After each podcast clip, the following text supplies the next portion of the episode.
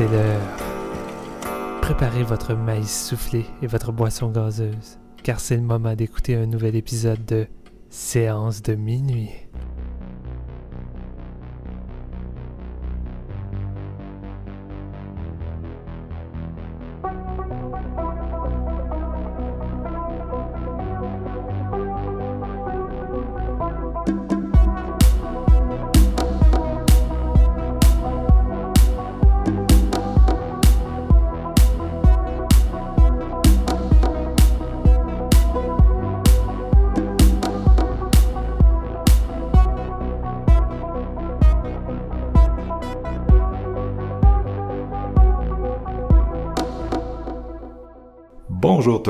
Bienvenue à ce nouvel épisode de Séance de minuit spécial Fantasia 2021. On est dedans, là, c'est plus l'épisode de la programmation, c'est parti, on parle de films, on en a vu, puis aujourd'hui, on a un maudit beau line-up de films, en fait, pour commencer cette couverture-là. Et pour en parler, je suis encore dans un épisode à deux, mais un, un- un duo qui était jamais arrivé dans l'histoire du podcast. C'est-à-dire un duo avec Jean-François. Salut Jeff. Salut Marc-Antoine. Écoute, euh, feels good to be back hein, quand même. Ça fait un petit bout que j'ai pas enregistré. Euh, écoute, ça, ça va faire du bien aujourd'hui. Ça va faire du bien de se plonger dans Fantasia. Puis comme tu dis, euh, une belle brochette de films, je pense, au menu aujourd'hui. hein. C'est de quoi de super intéressant à jaser. Très excité de faire partie de cet épisode. L'année passée, on avait démarré tranquille. On est sur les chapeaux de roue avec plusieurs euh, gros titres, dont certains que j'ai hâte d'avoir ton avis. Ouais. Moi, je suis... Je, je finis tout le temps par vendre un peu mes, mes opinions avant d'enregistrer, mais toi, euh, t'es Je plus garde ça un petit peu plus que- mystérieux, ouais, c'est ça. J'essaie de pas mettre mes notes sur le net. Puis, tu sais, bon, on a commencé quand même une bonne semaine d'avance, fait qu'on a vu du stock, mais honnêtement, à date, euh, c'est pas décevant. Il y a une belle sélection, puis je suis fier d'eux autres parce que c'est crissement le fun à date. Yes. Fait que pour ceux qui se demandaient, Steven n'est pas des nôtres, mais il monte cet épisode parce que c'est ça l'affaire, c'est que Steven, c'est notre monteur, notre monteur attitré. fait que c'est quand même désigné là, pour nous, nous aider. Euh, fait qu'on te remercie, Steven, puis on a bien hâte de le retrouver là, dans un prochain épisode. Merci bien pour ton aide, puis euh, il est comme présent en pensée là, pour ceux qui nous écoutent. ok, fait que c'est ça. Fantasia a commencé euh, le 5 août. Puis j'ai envie qu'on saute direct, GF, dans l'arène avec Let's go. le film d'ouverture. Brain Freeze. Donc, euh, film d'ouverture de Fantasia cette année, film québécois, Brain Freeze, un film de zombie euh, slash comédie, un film de Julien Nafo qui est une euh, pas pire brochette d'acteurs quand même, Roy Dupuis dans le rôle principal, il y a entre autres Anne-Elisabeth Bossé, Marianne Fortier, euh, aussi euh, Marilyn Jonca qui fait une petite, euh, une petite apparition, Simon Olivier, Fe- Olivier Fecteau. Euh, ça raconte l'histoire d'une compagnie qui vont faire, euh, qui vont mettre un genre de fertilisant dans les sols sur une île pour dans le fond faire pousser du gazon l'hiver. Puis ça va comme euh, il y, a- il y a une génétique qui va aller dans l'eau qui va faire en sorte que les gens se transforment en espèces de zombies au sang vert qui veulent tous se manger entre eux. Pitch de vente euh, classique zombie mais euh, amené différemment que le classique si on veut. Ça vibe euh, comédie de zombie, tu sais, quand Ouais, tu regardes très, le... très- le ton est à l'humour euh, là-dessus. C'est, on va suivre dans le fond euh, deux personnages. Euh, Le personnage de Roy Dupuis qui est comme une espèce de garde de sécurité sur l'île. Dans, il, il patrouille dans le fond les, euh, les résidences, les quartiers résidentiels dans le fond. Euh, lui, il a une fille qui a une relation un petit peu euh, distante avec, mais il essaie de quand même garder, euh, garder le lien entre les deux. Leur relation un petit peu plus près. De l'autre côté, on va suivre le personnage de Yanni Bédard qui joue le rôle d'André, un jeune qui est tout le temps sur son téléphone, un millénial qui, a une petite sœur, un petit bébé, puis euh, sa mère qui travaille tout le temps, elle est euh, agente d'immeuble dans le fond, fait qu'elle est vraiment, vraiment très occupée. Puis ils ont une nounou à la maison qui est là, mais qui est pas tout le temps là. Fait que le jeune doit s'occuper de sa soeur, puis ça le fait chier parce que sa mère est jamais à la maison, blablabla. Sa mère est comme un pro euh, sur les jus de kale, puis tu sais, la santé, puis lui. À l'inverse, il boit juste du coke, puis tu sais, il- c'est comme le, il mange des cochonneries, tu sais. Faut dire que le, le quartier dans lequel ça se passe, tu sais, c'est les genres de... Ben, moi, je connais moins la région de Montréal, là, je viens de Québec, fait qu'à Québec, on a pas... Bon, on en a, là, mais on n'a pas tant de quartiers comme ça, mais c'est un quartier, genre, sur une île, mais avec, genre, des immenses baraques, là, tu sais, c'est Ouais. des gens très fortunés. Des pioles. C'est ça, tu sais, c'est vraiment euh, du monde riche qui sont au centre de ça. Puis euh, qui, comme t'as dit, là, avec les espèces de fertilisants de golf, ils veulent tout le temps jouer au golf. Puis le golf, c'est un peu... euh, ça sert un peu comme le marqueur de leur statut social dans ce film-là. le fameux statut social de genre je suis plus haut que tout le monde puis c'est nous les bestes puis on se calisse un peu du peuple si on veut l'espèce de, de surenchère là-dessus qui est quand même présente euh, dans le film et c'est ça au, au courant du film dans le fond ce qui est toutes les gens qui consomment de l'eau vont comme se transformer en espèce de zombies comme je disais mais tu sais des zombies un peu euh, ça court puis ça ça a du jus vert dans la face les yeux se transforment en leur pupille devient verte fluorescente une espèce de fertilisant à gazon littéral. Euh, Puis c'est ça. Ben, les zombies vont être sur l'île, fait qu'ils vont genre contingenter l'île, si on veut. Fait que les, les survivants vont devoir euh, survivre ensemble. Euh, eux autres même sans avoir l'aide de- des gens à l'extérieur parce qu'ils veulent pas que justement ça break out ailleurs que sur cette île-là. Somme toute, c'est ça le pitch de Brain Freeze euh, sur un ton qui est très humoristique et qui ne fonctionnera pas pour tout le monde. Ça, je le mets d'emblée.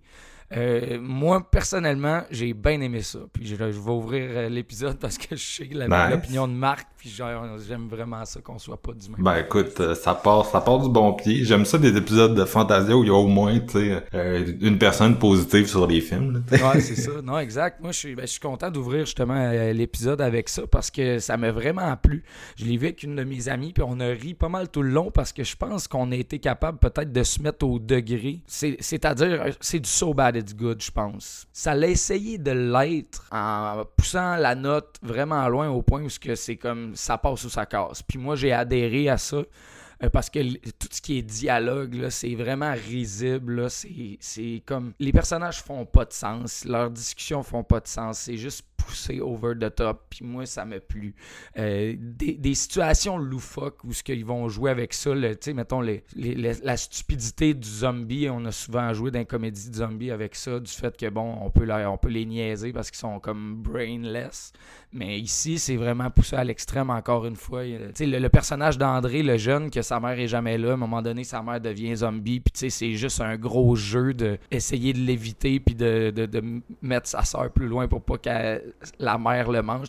Il y a une espèce de désintérêt envers sa mère qui fait en sorte que ça montre leur relation absente parce qu'elle est jamais là. Il s'en fout complètement qu'elle est devenue zombie. Il tu sais, pas d'émotion. Je trouve ça crissement niaiseux, mais ça m'a fait sourire. Vraiment, ça m'a fait sourire à plusieurs reprises. T'as l'espèce de personnage de Simon-Olivier Fecteau qui est une grosse parodie d'un... C'est un, dans le fond, c'est un animateur de, radio, tu sais. Tu sais, l'espèce de, de, de stupid guy qui est comme, non, mais il faut, faut pas vous aider, là. Si jamais ça break out, tu comprends, c'est faut vous laisser mourir pour sauver le reste de l'humanité, tu sais, puis vraiment une espèce d'opinion de droite complètement stupide. Avec Marilyn Jonca, qui est comme la réalisatrice l'autre bord, qui est tout le temps là, ah ouais, t'es bon, ah ouais, good job, tu. À chaque fucking phrase qu'il dit de stupide, elle a, a crié au génie en arrière, tu c'est vraiment, c'est léger comme film. Puis on dirait que le budget a été beaucoup dans dans les acteurs, je dirais, même s'ils sont pas. Ils jouent des, des, personnages complètement stupides. Le jeu est pas vraiment haut, mais c'est là que ça a été. Parce qu'on s'entend, côté effets spéciaux, je pense pas que c'est la force du film tant que ça. Il y a une coupe de moments nice où que justement il y a le jus vert qui gicle, mais entre autres, euh, il y a pas, euh, il a- il pas de fou, fou, fou euh, effet pratique, selon moi. C'est quand même très basic. Le film look bien. Je trouve que côté, côté photo, c'est hot. Côté soundtrack aussi, c'était quand même intéressant. C'était genre un petit peu industriel, euh, style euh, vieux zombie années 80. Je pense que ça, ça, marchait bien. Mais euh, écoutez, il y, y a des liners là-dedans là, qui valent la peine d'être entendu pour le croire, là, c'est, risible. L'espèce de call de brain freeze avec le, le, le popsicle, moi j'étais genre what the fuck man, sérieux, ils sont allés jusque là, c'est comme genre faire rimer une tonne en et tout le long là, tu sais. Euh, j'ai trouvé que si tu te mettais au niveau de son, euh, de, de- de- son humour puis de sa qualité, ça peut être pris comme un So Bad It's Good qui est divertissant. Mais sinon, il n'y a pas grand chose de nouveau côté euh, film de zombies, à part de voir Roy Dupuis en tabarnak puis euh, des personnages qui sont comme très, très, très unidimensionnels. J'imagine que toi, t'as pas full trippé. euh. Non, non, ben, euh, tu sais, il y avait eu une grosse commotion autour de l'affiche du film parce qu'elle est, Mm. elle est vraiment très laide. Finalement, le, le film est quand même, moi j'ai trouvé à la hauteur. euh, tu sais, j'avais l'impression que ça allait être hot dog, tu comprends? C'était c'était Ouais. ça un peu avec l'affiche. Euh, on dirait que c'est ça que ça t'envoie comme vibe, puis même la, le synopsis. Euh, finalement, c'est comme plus compétent que, que ça, comme t'as dit, euh, belle direction photo, puis euh, c'est un film que malgré le fait qu'on a comme l'impression que ça va être genre loufoque, finalement c'est plus euh, dramatico-drable. Ouais. Et euh, le problème c'est ça, c'est que c'est vraiment très très plate comme film. Et je pense que ça confirme le- la malédiction du film d'ouverture de, Fantasia. Là, on est rendu là parce que euh, après Sadako et The Reckoning l'année passée, j'ai encore l'impression que cette année Brain Freeze pourrait être le pire film de, de- du festival. Fait que bon, je commence direct. euh, je commence direct avec le pot. Là. Bientôt les, les fleurs viendront. Restez avec nous après la pause. Non, mais euh, j'ai vraiment pas embarqué. Sais, tout le côté satirique, je le trouvais juste, je le trouvais juste trop gros. Tu sais, il y en a combien des films en ce moment sur euh, l'individualisme, euh, de- du moment, puis particulièrement, on s'entend. On sort de la pandémie, fait que c'est sûr que quand tu regardes ce film-là, ben t'as comme pas le choix de faire genre un genre de copier-coller de qu'est-ce qui s'est passé au Québec dans la dernière euh, année et demie. Là. Ouais. Mais non, c'est ça. Moi, je trouvais juste la satire euh, trop grosse en général. Le personnage de, de, de- d'animateur de radio, tu sais, on en parle parce que il est vraiment là beaucoup. son, son rôle est quand même appuyé. Ouais. Puis, euh, tu sais, avec des genres de dialogues, tu sais, que... Ça se veut une satire de, mettons, Radio X, mais Radio X, c'est comme... C'est comme auto-satirique, là. Fait que c'est pas vraiment une satire. c'est plus comme... Exactement qu'est-ce qu'il dirait dans, dans, dans ces circonstances-là, tu sais. Mais euh, non, c'est ça, c'est... Tu au, au début, je me disais, ah, peut-être que ça va y aller, tu ça, ça, ça jouait un peu plus euh, stupide, là, avec genre... euh, le, le c'est quoi c'est genre le, le petit gars qui essaie d'attirer sa mère zombie avec un bouquet de kale. Puis à un moment donné euh, les zombies courent après euh, le, le vieux euh, propriétaire du du, du, du, du- terrain de golf. Il s'enferme puis il regarde dehors puis il est genre ils veulent-tu syndiquer? Des liners. non, c'est ça, c'est, c'est ce genre d'humour-là, tu sais, fait que c'est vraiment, ça ne vole pas très haut, mais après ça, c'est, aussi ça s'enfonce dans une espèce de drame entre deux personnages qui m'ont zéro intéressé, puis ça essaie de jouer un peu sur le gap des générations, mais vraiment avec une espèce de, tu sais, le côté politique de ce film de zombies-là, pour moi, il vise vraiment très bas, là, tu sais. Ah oui. Il y a des éléments comme sais, anticapitalistes, puis euh, qui réfléchissent, c'est ça, aux, aux générations, puis à l'écologie, mais comme, je sais pas, ça a comme vraiment le ton euh, d'un rent que t'aurais genre avec une Budweiser euh, chez ton mononcle au barbecue d'été, là, tu sais, moi c'est à ça que ça m'a fait penser, son son propos, fait que j'ai pas trouvé ça très complexe, puis les personnages m'ont juste gossé, euh, que ce soit le jeune le jeune ado euh, rebelle ou euh, même Roy Dupuis que je trouve qu'il joue très mal dans ce film là malheureusement. Ah, il est pas Fait que, euh, tu sais, le, le personnage le plus drôle, c'est le bébé, là, qui est un genre de, de running gag euh, à travers le film.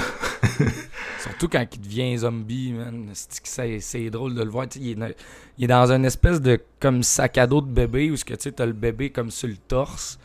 Puis, tu sais, t'as André qui porte sa soeur, puis sa soeur est zombie, avec les yeux verts, puis elle est comme. Ah! Puis, tu sais, c'est juste. c'est complètement stupide, là, mais pour moi, ça me fait rire quand même. J'ai Ouais. réussi à, à, à get le, le- le niveau parce que, tu sais, comme comme tu dis, la dimension politique, oui, dans, dans le film de zombies, on est, on est quand même relativement habitué à avoir cette- ce côté-là, cette critique-là. Puis ici, ben, c'est ça. C'est, l'équivalent, justement, de, comme tu dis, d'un, hot dog, pas de pas all dress, pas de ketchup, c'est bien sec, là, c'est juste... c'est le plus en surface que tu peux get, puis ça critique pas grand-chose. Mais reste que, bon, en frais de produit d'humour, ça peut rejoindre certaines personnes si t'es comme en connaissance de cause, peut-être, parce que c'est Ouais. pas la comédie de l'année non plus. Tu sais, je veux dire, moi, j'ai, pris ça en buvant de la, la petite bière avec une chum, puis on riait, là. Je veux dire, c'était pas sérieux, mais c'est ça. Non, c'est- clair. faut que Mais tu vibes un peu. Mettons que j'avais à le comparer avec Slacks l'année passée, parce que j'ai l'impression que ça vise un Mhm. peu le même... euh, j'ai l'impression que Slacks, il savait quand s'arrêter, c'était un film plus court, puis tu sais, oui, il jouait aussi beaucoup avec des personnages caricaturales, puis une espèce d'humour euh, anticapitalisme, tu sais, qui, qui vise très bas dans un sens, là. Puis, euh, mais j'ai j'ai plus aimé Slacks, justement. Je trouvais que c'était un film qui était mieux rythmé, puis on dirait qu'il comprenait mieux où il s'en allait, tandis que Brain Freeze, t'as l'impression qu'il sait pas qu'est-ce qu'il veut être. C'est le genre de projet-là que, tu sais, au début, tu dis, ah, ça va être genre une genre de comédie, mais finalement, la deuxième moitié, c'est zéro comique, là. Ça tombe vraiment dans le genre de dramatique, mais tu sais, en tout cas, pour moi, les deux tons étaient pas vraiment euh, finis, puis euh, ils ont pas, il a pas été capable d'aller jusqu'au bout. Puis c'est dommage parce que moi, j'ai vraiment aimé le décor. Tu sais, les grosses baraques, justement. Ouais, ouais. On dirait pratiquement des immeubles, la façon qu'il est film, là, à partir de la rue, puis tout.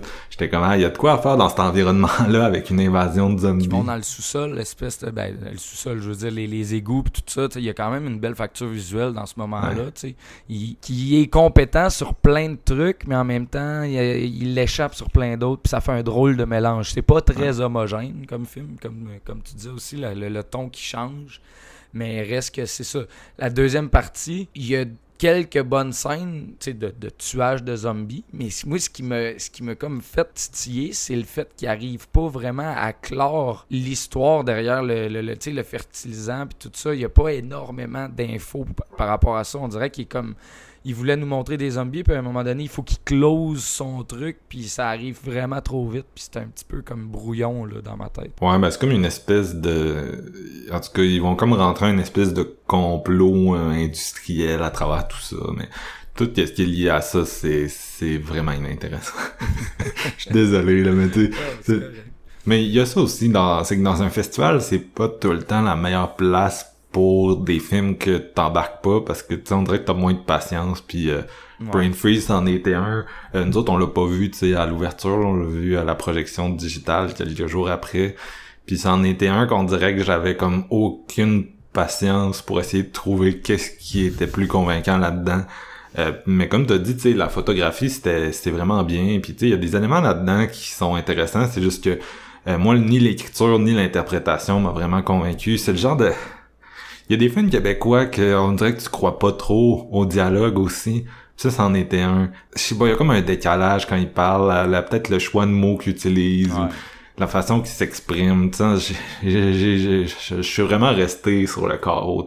Je m'en foutais complètement. Puis quand t'es aussi euh, déconnecté émotionnellement d'un d'un film de ce type-là, je pense que après ça, il y a comme rien qui peut se passer. Puis comme Non. Ouais. tu penses-tu, mettons, de l'avoir vu à la première dans une salle, tu sais, mettons, on, on oublie COVID, tout ça, dans une salle comble, ça aurait pu peut-être améliorer son sort de ton côté? Je pense pas. Sincèrement, je pense que peu importe le contexte dans lequel j'aurais vu, c'est euh, un autre euh, miss pour euh, le film d'ouverture de Fantasia, malheureusement. J'avais vu des, des textes suite à sa projection en salle le, le 5 août. Puis euh, le monde était quand même positif. Fait que j'ai, on dirait que ça m'a comme... ça m'a donné envie de, de lui donner sa chance, mais finalement, non, c'est ça, j'ai pas embarqué. Mais je- tu sais, je pense quand même que c'est un film que... euh, Il y, a des- il y a des gens qui... Il y a un public pour ça, puis son public écoute peut-être notre, notre podcast. Fait que je vais, je vous laisse, je vous laisse aller le découvrir. Là. Moi, je suis juste le, le vieux grincheux, je pense, euh, malheureusement. Mais là, je vais enchaîner avec de quoi? Euh, que tu me rends pas, grincheux, JF. Euh, L'autre film d'ouverture entre guillemets de Fantasia, c'est-à-dire euh, de, de, de Suicide Squad de James Gunn, qui est, euh, c'est ça, qui est un film qui est à l'affiche en ce moment, euh, qui est sorti sur HBO Max aux États-Unis. Vous savez probablement c'est quoi, hein? on n'est pas, on n'est pas à la même place que, que Brain Freeze ici. Mais donc, euh, cinq ans après Suicide Squad de David Ayer, qui a été, ça a été un drôle de film parce que ça a fait énormément d'argent. Puis il y a vraiment une espèce d'impact euh, culturel de ce film-là, notamment le personnage de Harley Quinn, qui a vraiment marqué les esprits, je pense. Mais d'un autre côté, j'ai l'impression que le film en tant que tel a pas été tant aimé. Fait qu'il y avait cette espèce de dualité-là de comment on fait la, la suite d'un film qui a pas tant pogné, tu sais.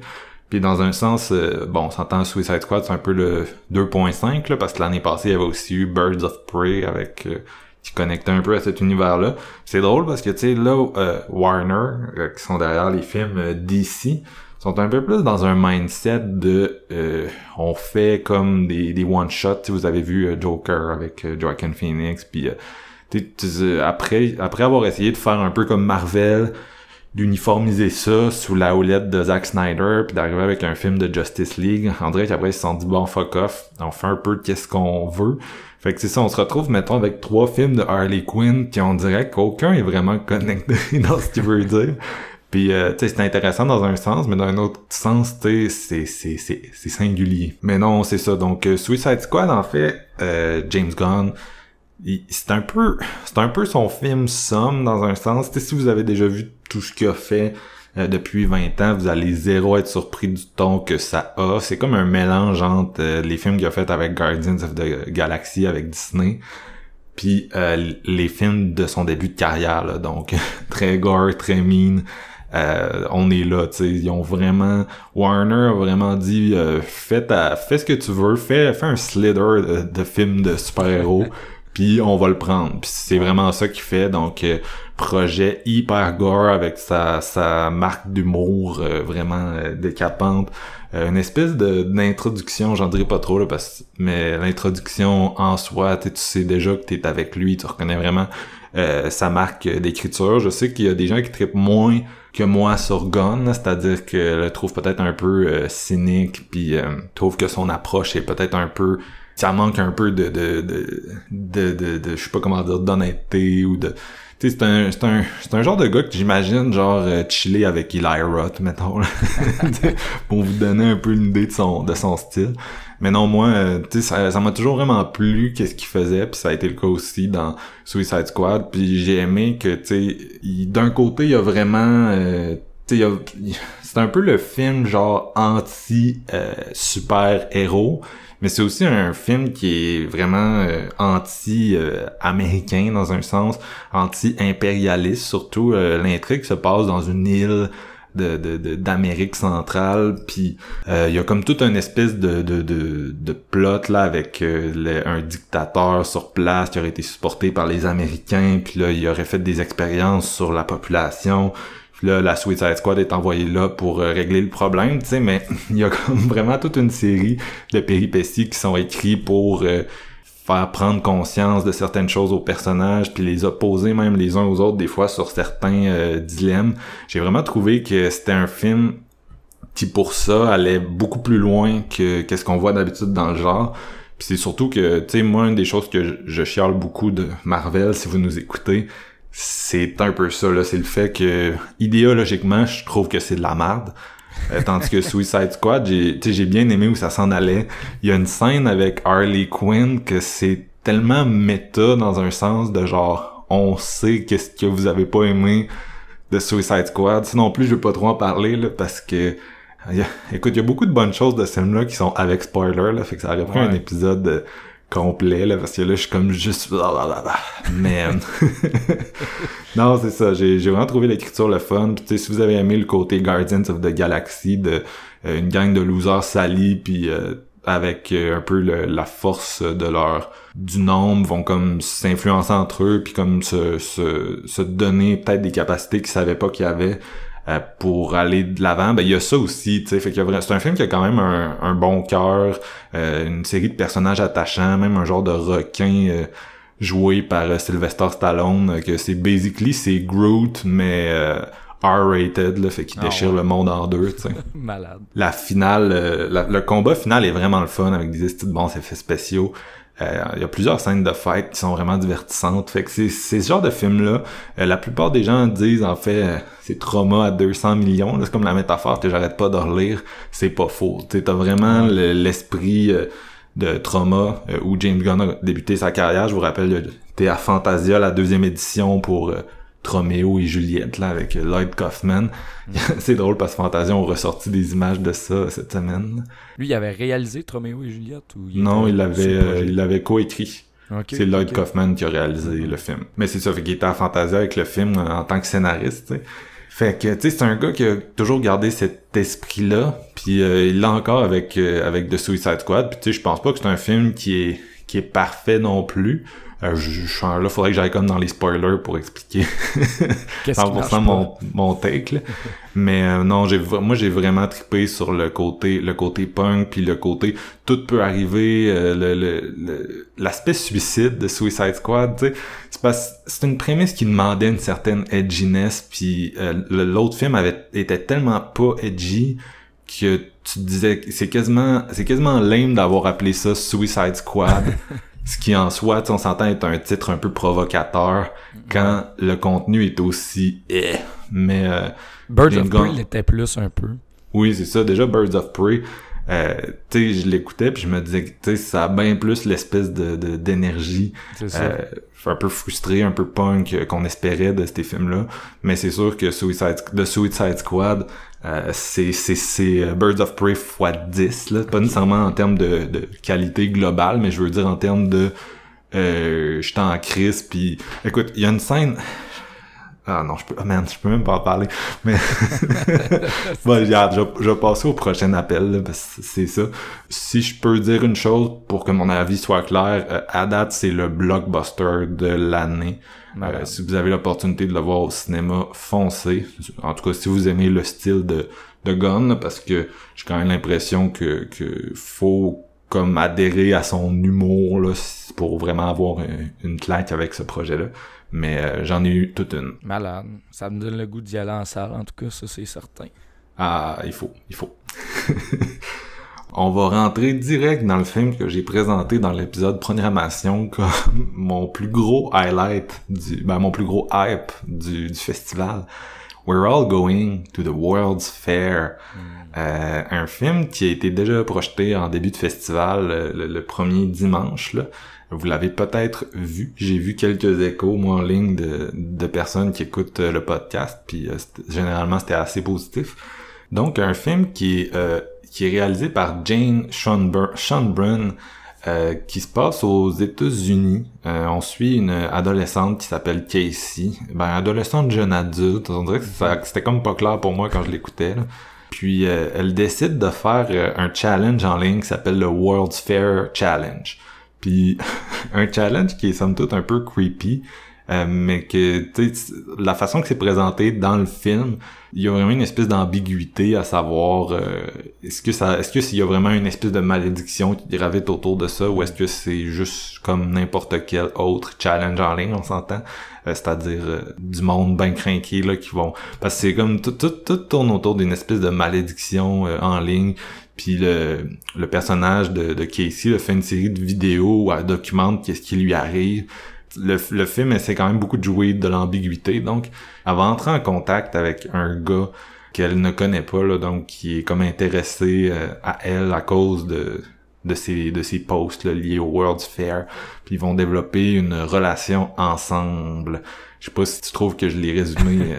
ouais, ben je te l'ai laissé résumer parce que j'étais comme, man, d'après moi, c'est sûr je l'échappe. J'ai aucune idée comment résumer ça. je pense que t'as bien, bien fait ça. C'est, ça reste ça reste en général, puis c'est mieux pour euh, c'est mieux pour les gens qui l'ont pas vu, je pense. Non, c'est ça. Ben j'en avais parlé un peu dans, dans l'autre épisode, mais c'est ça, c'est un film euh, caméra lucida.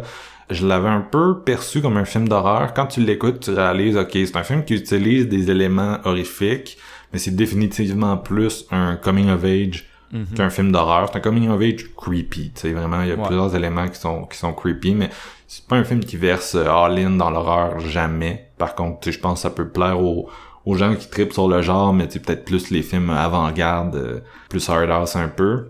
Moi, j'ai beaucoup, beaucoup aimé la jeune actrice. Premièrement, elle est de pratiquement toutes les scènes, souvent toute seule. Le personnage est pas... Moi, je l'avais présenté la dernière fois, j'avais dit, ah, c'est un film tout le temps du point de vue digital c'est beaucoup du point de vue digital, mais c'est pas tout le temps euh, le cas. Il euh, y, a, y, a, quelques scènes là, qui sont qui sont juste euh, shootées normalement, là, donc euh, mhm. acteurs qui, qui se promènent ou qui sont devant leur ordi. mais il y a quand même beaucoup, c'est ça, d'éléments d'éléments qui sont liés à notre relation à l'écran. Il y a comme une, une scène vraiment creepy où le personnage écoute genre du ASMR dans un espèce de sur un espèce de projecteur. Euh, la musique de ce film-là est vraiment envoûtante. C'est un gros mood. We're all going to the World's Fair. C'est vraiment un gros mood de solitude. Euh, le personnage, pour ça je dis que tu sais comme pas, tu sais comme pas s'il est ado, adulte, parce que tu vois rien de sa vie, tu sais, à part. Euh, tu vois elle. c'est ça, tu vois ses émotions, ta voix en ligne. Il y a comme une scène où t'entends ses parents, genre à travers le, plancher. Euh, puis sinon, t'es, elle va-tu à l'école? en tout cas, tu vois jamais, tu vois jamais vraiment qu'est-ce qui se passe euh, en dehors de, de son espèce d'aliénation. Fait que c'est ça, tu suis le personnage qui est dans son espèce de descente euh, mentale. Il y a comme vraiment une série de scènes qui sont vraiment intenses puis qui vont vraiment te transmettre un peu son, son espèce de malaise il y, avait quelque chose qui venait vraiment te, te transmettre la façon dont elle se sentait mais tu sais genre que tu tu tu le vibais vraiment là. puis euh, à un moment donné elle va développer sa relation là avec euh, GLB tu sais puis ils vont connecter mais elle le connaît pas vraiment puis ils vont ils vont beaucoup jouer avec avec ça puis je pense que n'importe qui qui a, qui a vécu un peu cette situation-là, moi j'en ai déjà parlé, mais tu sais, euh, secondaire, ça n'a pas nécessairement été euh, ma période la, plus facile dans la vie. Ne serait-ce que, Steven, sais, c'est quelqu'un que j'ai connu en ligne à cette époque-là, justement parce que euh, moi j'avais quelques amis, mais pas tant que ça. J'étais quelqu'un qui vivait beaucoup en ligne, tu sais, qui, que j'ai connu, euh, oui, Steven, c'est cool, on fait un podcast ensemble, on est bons amis à cette heure, mais tu, tu rencontres aussi du monde de... tu rencontres toutes sortes de monde en ligne, puis ça jouait bien avec cette espèce de avec cette espèce de dynamique là. Euh, les gens évoquent beaucoup 8 grade dans sa vibe, puis c'est pas faux. si vous l'avez vu le film de Bo Burnham que mm-hmm. c'était aussi beaucoup euh, préoccupé par les médias sociaux puis l'espèce d'adolescente euh, shy et awkward qui avait une, vie en ligne, qui elle s'en inventait dans un sens là.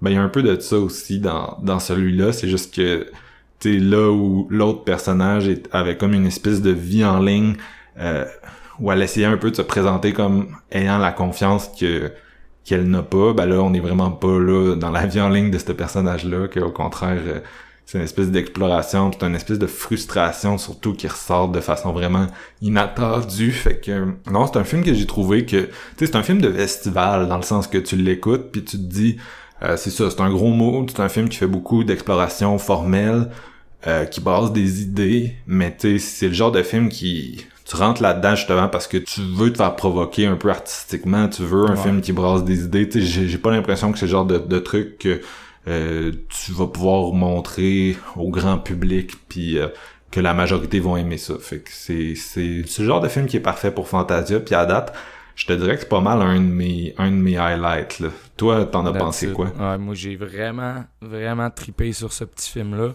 J'avais écouté, bon, votre épisode Steven et toi, dans le fond, je l'avais écouté, la programmation, puis c'en était un qui m'avait intéressé quand j'avais regardé justement la programmation Fantasia. Puis là, t'entends parler dessus, je comme, ouais, je pense que ça va être quand même de quoi de cool, tu sais. Puis j'anticipais le moment où j'allais le voir. Puis sérieusement, tu te dis, tu sais, c'est vraiment un mood, mais c'est un film qui est, hyper sensible, j'ai trouvé, tu sais, vraiment, ça, ça réussit à t'amener où ce que ça veut t'amener. Ouais.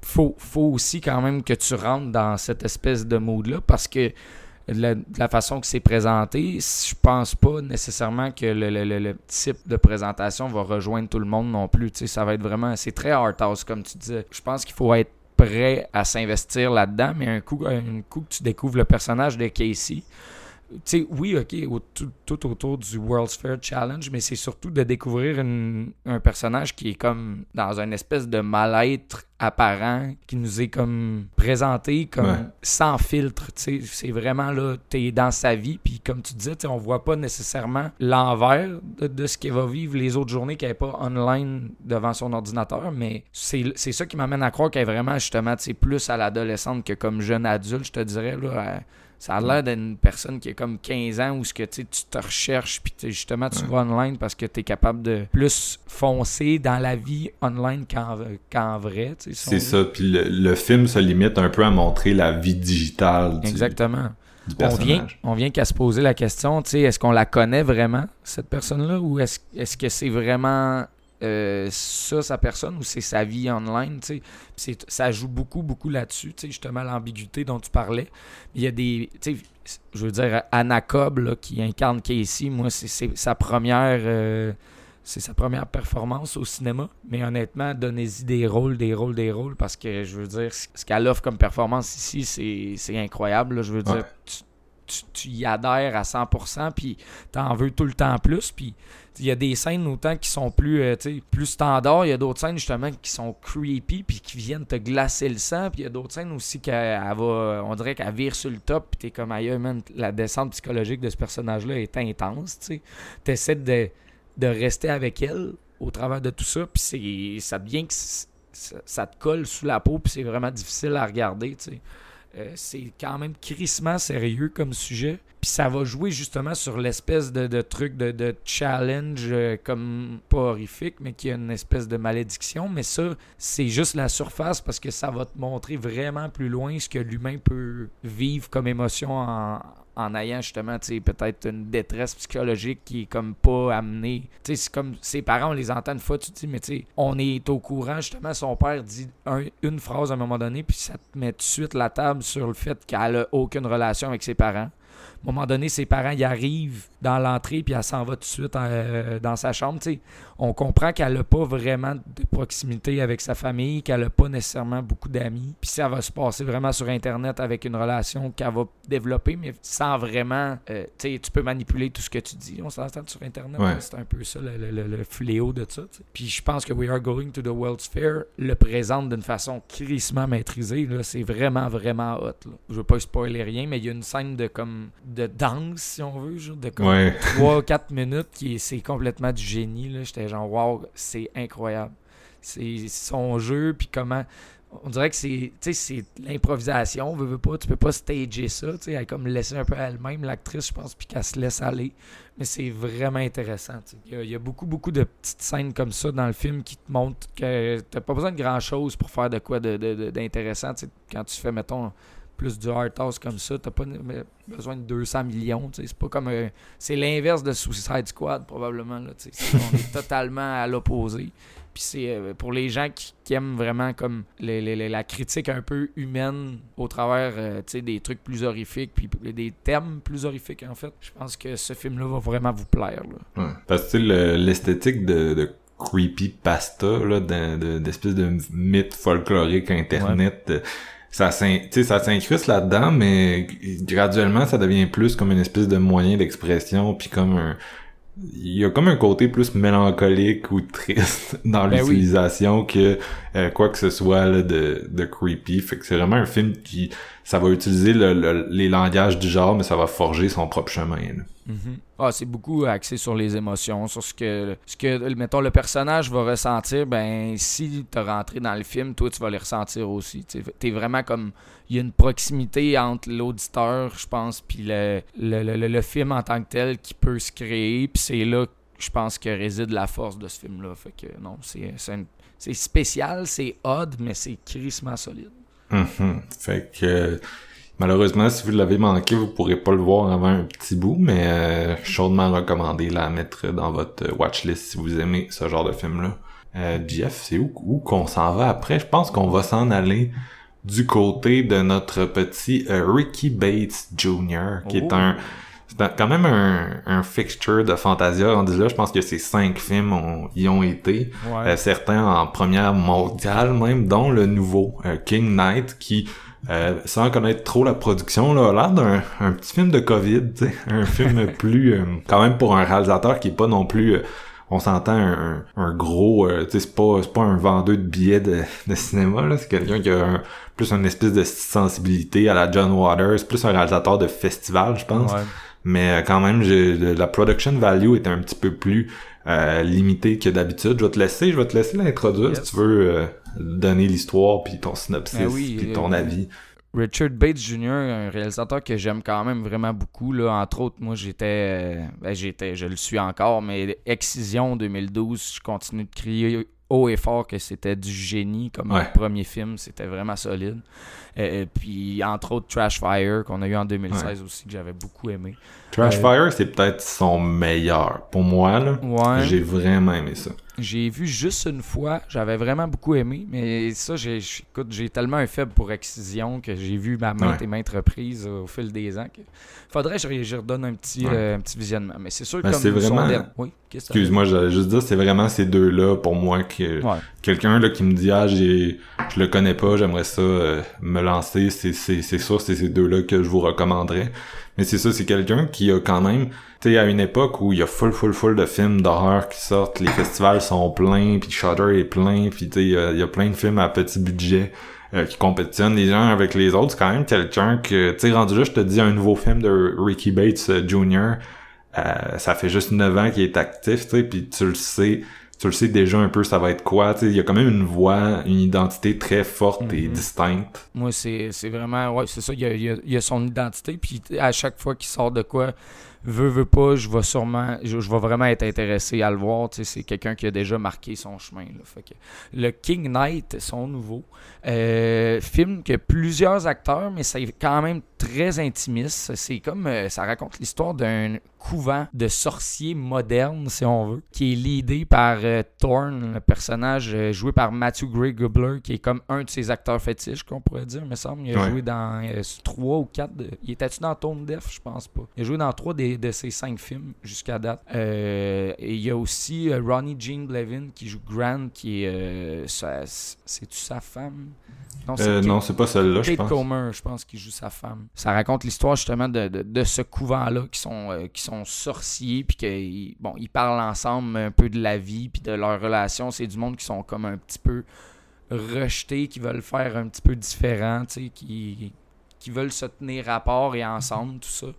Puis euh, il y a quelque chose qui va arriver euh, dans qui va sortir du passé de Thorne et qui va faire en sorte qu'il va devoir quitter comme le couvent parce qu'il va avoir une espèce de clash entre les gens qui sont là puis lui-même. Ils vont passer proche de le bannir, ils vont se poser des questions à savoir est-ce qu'on veut qu'il revienne, est-ce qu'on veut qu'il parte et tout ça. Et lui, Thorne va partir sur une quête pour essayer de, se redécouvrir lui-même et de savoir où ce qu'il en est dans sa vie et tout ça. Euh, drôle, euh, drôle de film, je vous dirais. Moi, King Knight, j'ai eu bien de la misère. J'ai eu bien de la misère à à, adhérer au produit final. Euh, je, sais pas. Peut-être que c'était dans le moment c'est que, en ce moment, je travaille énormément beaucoup. Puis là, il y a des soirs où j'écoute des films pour Fantasia parce que, bon, je retravaille de bonne heure le lendemain matin et tout ça, tu sais. Mais dans le mood où j'étais, je m'attendais pas à ce film-là. C'est quand même euh, axé sur euh, la comédie, sur les dialogues, puis sur la présentation de plusieurs personnages. Mais je trouvais que l'humour arrivait jamais vraiment à atteindre la cible. J'étais comme ah, on dirait que c'est trop. Euh, ça manque de développement. On dirait que c'est écrit à la va-vite. Euh, j'avais vraiment plus de misère qu'avec ces, autres, même, euh, comme je disais, Tone Deaf puis Suburban Gothic, qui sont peut-être c'est moins bons. J'arrivais quand même à, me plonger dans l'idée du concept et tout ça. King Knight, j'ai eu pas mal plus de misère, je vous dirais. même que j'ose le dire, mais je pense que je me suis fermé les yeux à deux, trois reprises, puis j'ai manqué. Dans la dernière demi-heure, là, je trouvais ça vraiment difficile. Fait que, ouais, ben ça, c'était une grosse journée, puis on a eu comme. Je pense que c'est 24 heures pour le voir, celui-là, ou 48 heures, je me souviens plus. Puis euh, ça tombait vendredi, je pense qu'il était disponible. Puis c'est ça, c'était ma, c'est ma grosse fin de semaine, dans le fond. le, vendredi, samedi, dimanche, c'est vraiment là que, je travaille le plus. Puis j'ai comme eu bien de la misère à le toffer. Fait que ça me, ça me montre. Euh, au final que ouais, probablement que je dois y redonner une, écoute pour vraiment full le, comprendre.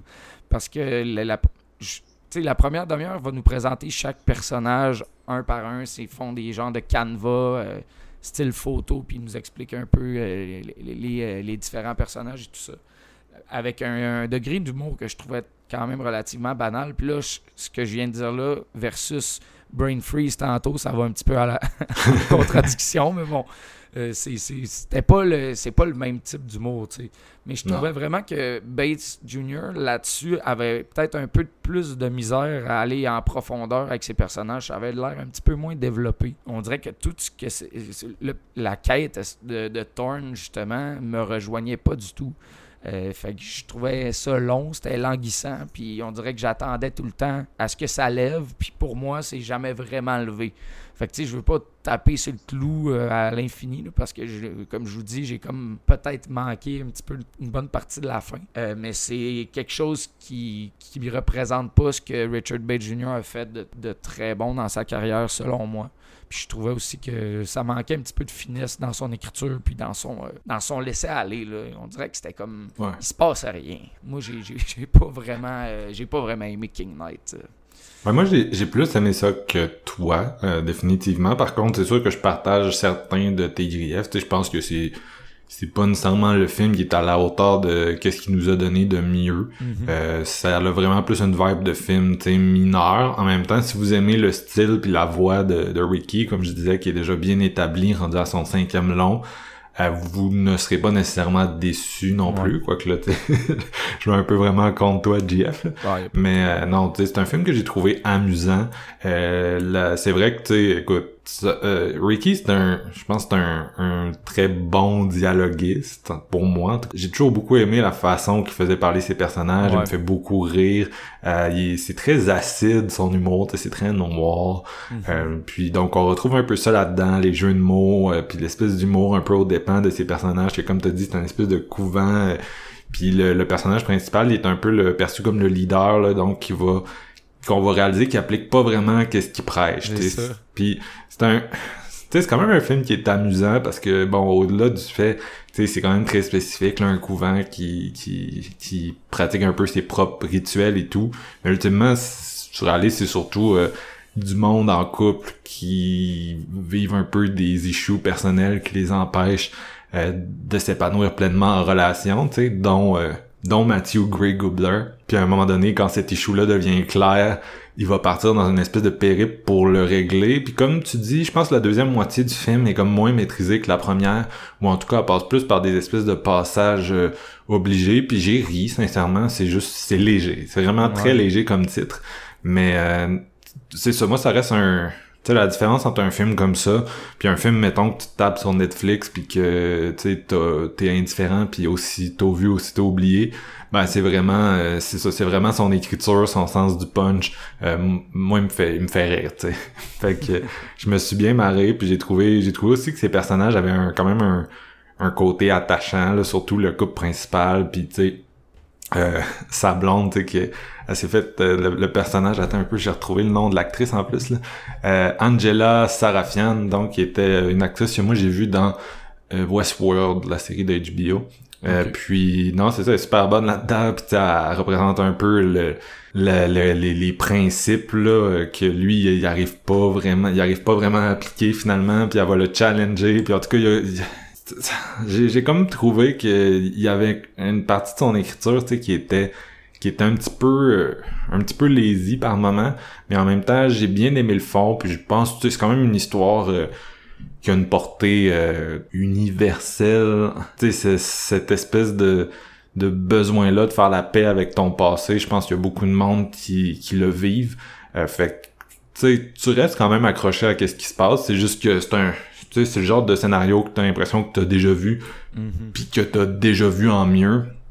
Fait que ça, ça passe jamais vraiment le cap de la comédie, euh, le fun. Ouais. C'est pas mal là que j'en suis avec euh, King Knight. là. Est-ce que t'es prêt à embarquer dans Midnight in a Perfect. World? Ouais, oui. Donc, Midnight in a Perfect World, un autre film qui fait partie de la section euh, Caméra Lucida, euh, qui, un peu comme euh, We're All Going to the World's Fair, va avoir une esthétique horrifique, mais va comme essayer de, de brasser la cage pas mal.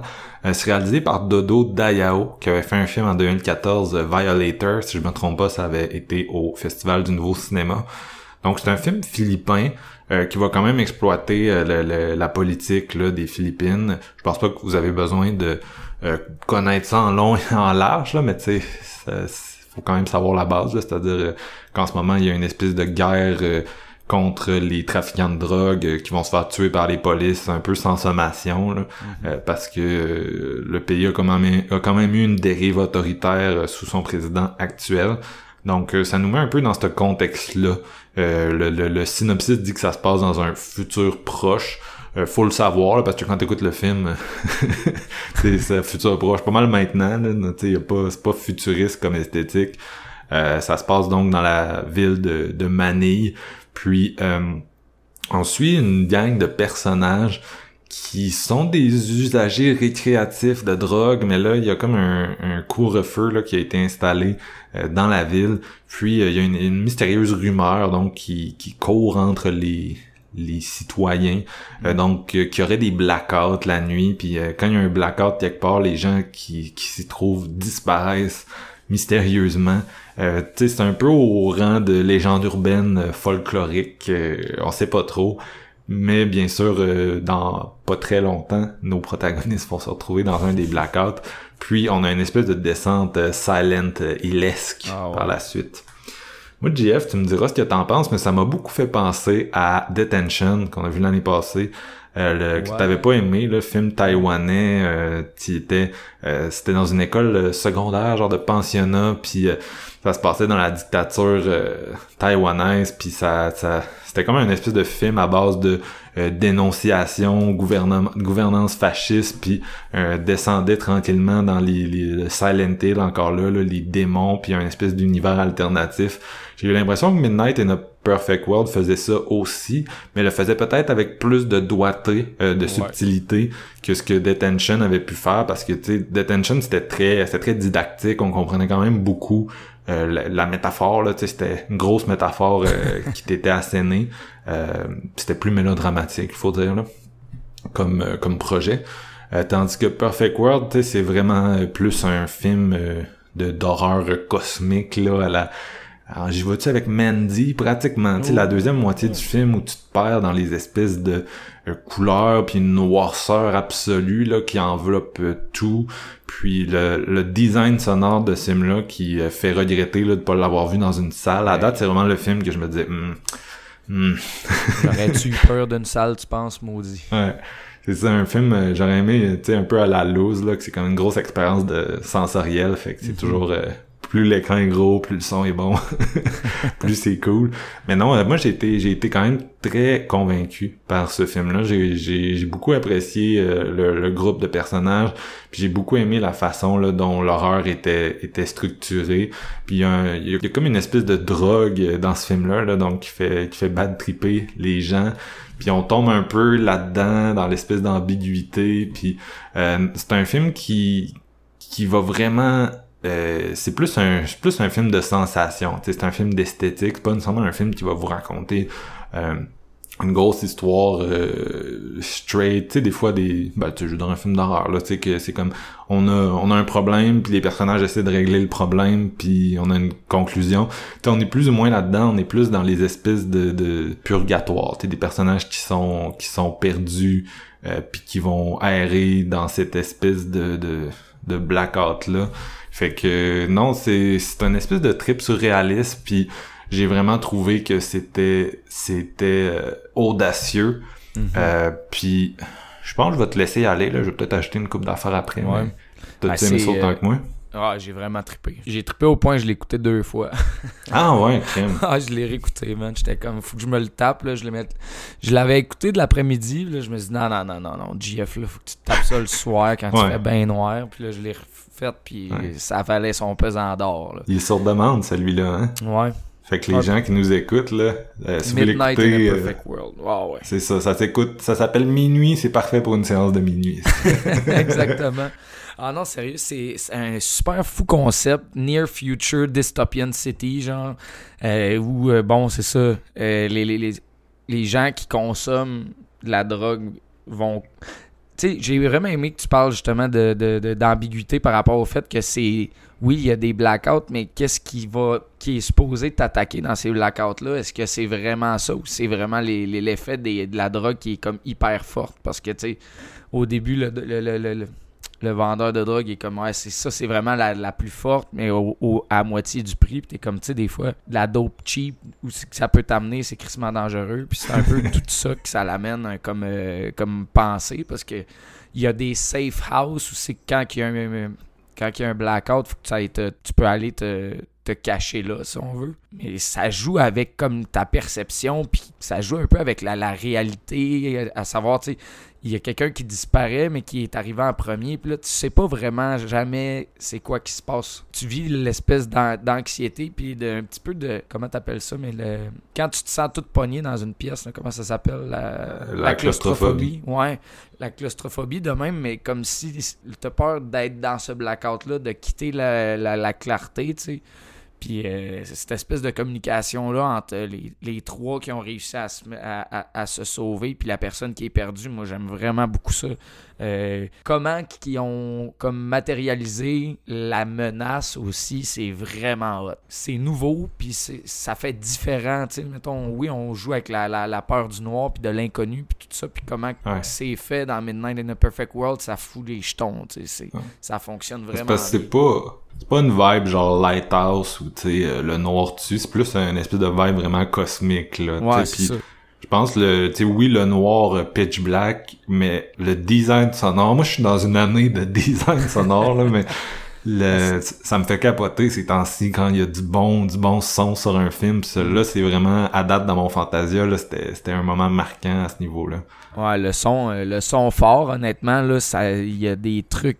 C'est un mélange un peu de, de son organique puis industriel mélangé, genre, c'est vraiment un esti de soundtrack de fou. Puis c'est ça, c'est que ça l'appuie vraiment bien, comme les images, en tout cas. Puis, puis l'absence d'image aussi, je veux dire, il ça arrive souvent, là, qu'il il- c'est noir en esti, puis que tu vois Ouais. tu- tu fais juste écouter du son, puis t'es comme, hey, je file pas, man, fuck. Je trouve que c'est bien rendu, puis bon, les, nos, nos personnages sont vraiment le fun à suivre, c'est des, des bons dialogues, justement, en- entre eux, puis tout ça, la personne, justement, qui, qui trouve la vieille dame qui fume des clubs dans la maison, c'est vraiment hot, les interactions qu'ils ont avec elle. Puis je pense aussi, euh, tu sais, oui, la métaphore est un petit peu moins dans ta face que Detention, comme tu disais, mais je pense que justement, ce, co- ce côté-là, ça l'amène un, un truc plus raffiné, peut-être plus agréable. Ce que j'avais moins aimé, justement, Detention, je trouvais que c'était comme trop, hey, c'est gros comme le bras, puis Ouais. tout ça, puis j'avais comme moi adhéré, tandis que là, ça joue, c'est nébuleux, c'est comme, ça te dit pas toutes tes réponses, euh, tu sais, T'as pas besoin d'avoir toutes les informations pour apprécier. En fait, ça se vibe plus que ça se, que ça se comprend, si je peux dire. Puis euh, c'est une force du film. tu Moi, sérieusement, c'est un des trucs que j'ai vu cette année en général, même pas juste dans le, dans le festival, mais qui m'a fait le plus, le plus peur. Puis c'est mon, mon type de ride, mettons. Nice, ben écoute, euh, je suis- quand même très d'accord avec toi là, puis je trouve ça cool que t'aies autant trippé. Euh, on est on est on est bien positif sur ça. Ouais. C'est notre plus euh, notre Ben, plus euh, positif à date. C'est- surtout aussi parce que c'est original.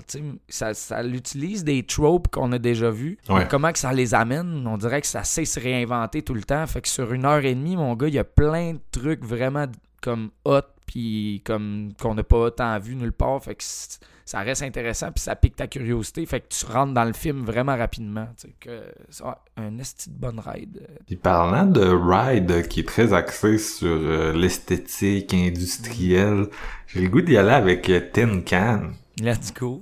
Est-ce que tu l'introduis ou je le fais? c'est un autre qui est comme genre, je vais-tu réussir à l'introduire comme faut, mais ouais, je vais le faire, je vais le faire. Ouais, Tin Can.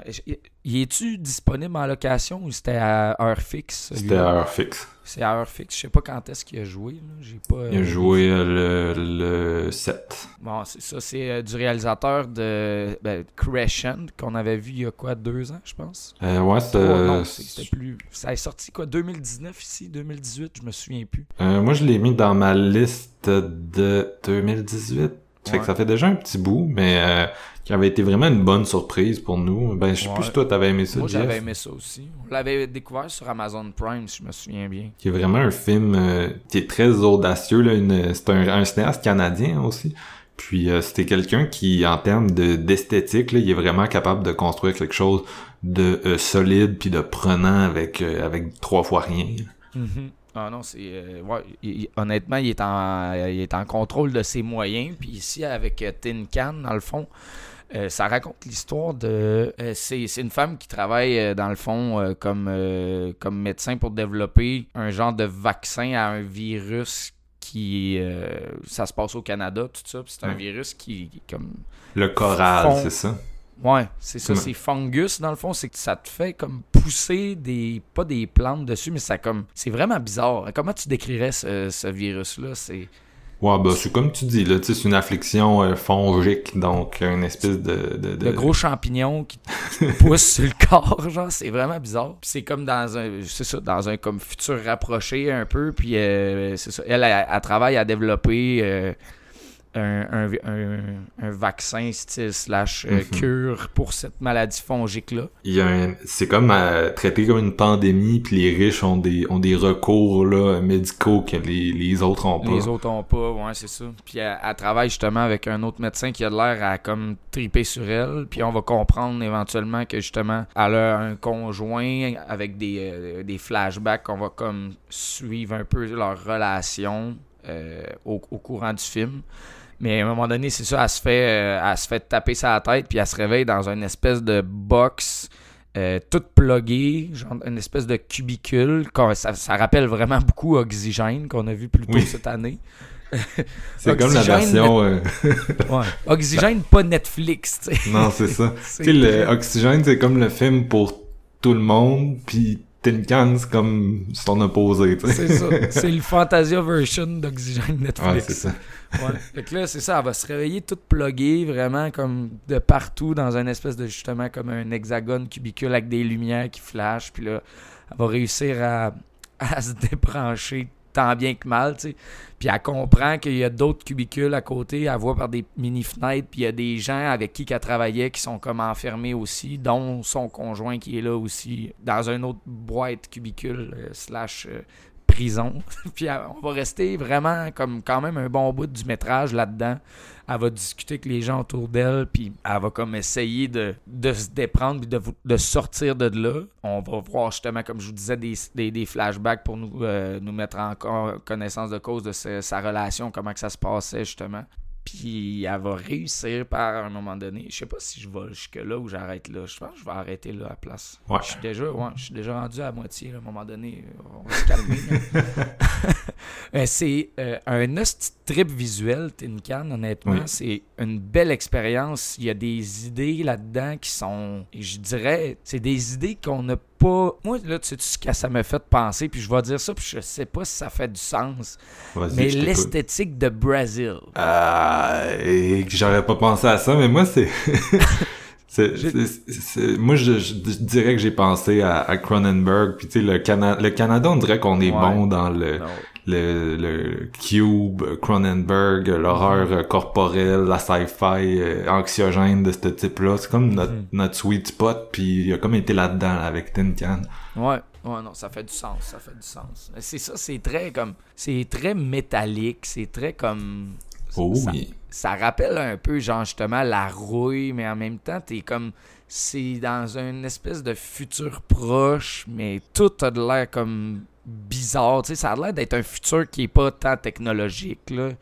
C'est comme plus un futur dystopique de où c'est qu'on s'en irait si jamais il y avait comme un apocalypse puis que on, on serait pas tant d'humains à survivre, tu ça on manque de moyens, ça, ça donne cette impression là et non l'espèce de futur où ce qu'il y a full d'argent puis que tout le Ouais. monde est comme prospère.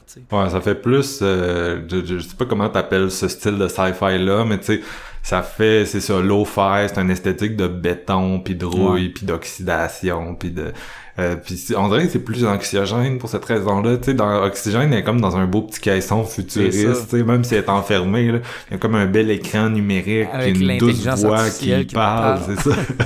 là, c'est genre vraiment, genre, qu'est-ce que tu, tu sais, elle se réveille, elle a les deux pieds dans un liquide, tu sais pas trop c'est quoi, euh, le caisson, c'est juste étouffant. Ça a l'air avec- du gros métal dégueu, tu sais, t'es comme je veux pas être là. Non, c'est ça.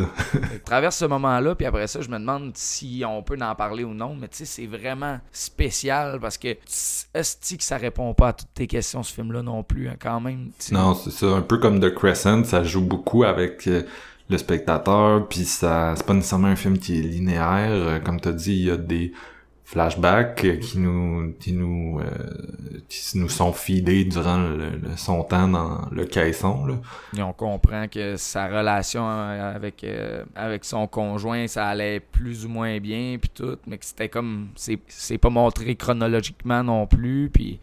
Il y a comme une espèce d'idée de revanche là-dedans, mais il y a des espèces aussi de pas de robots, mais de personnes dans des, des- des habits de métal que t'es comme what the fuck que c'est ça, mais tu sais c'est vraiment un esthétique qui est propre à, à ce film-là, puis c'est vraiment intéressant de découvrir ça parce que ça a l'air crissement industriel comme futur, là, des, des tunnels avec des lumières, mais que c'est pas, euh, c'est pas Star Wars, tout éclairé, là, non, c'est sombre, c'est genre, il y a de l'eau à terre, ça doit pas sentir bon, tu sais, en tout cas, Ouais. tu te La- sens comme ailleurs. L'actrice est vraiment bonne. euh, Anna Hopkins, son nom. Ouais. Euh, je je l'ai tué dans autre chose, un peu. Ah, elle va être dans le prochain VHS, mais je l'ai pas encore vu, le prochain VHS, Jeff. Non, Mais, euh, j'ai hâte. non, c'est ça, elle est vraiment bonne, puis il y a un côté quand même très très physique, là, c'est comme on dit, c'est du, c'est vraiment du, de l'horreur corporelle, puis les effets d'horreur corporelle sont assez, Mm. assez prenants aussi, là, c'est, c'est quand même dégueu comme film. Ah ouais, c'est repoussant, man, comme ambiance, là. Mais je comprends que, tu sais, euh, ça finit par verser dans une certaine abstraction, puis c'est sûr que c'est pas nécessairement un film que moi j'ai tout euh, j'ai tout saisi du premier visionnement, tu sais, c'est plus le genre d'affaire que euh, je me suis laissé porter par l'ambiance, puis on dirait que euh, ce qui m'empêche de de- d'être genre full positif dessus, c'est justement le, le qu'il y a une espèce de il y a une espèce de moment où t'as comme tu décroches un peu de la narration, tu sais.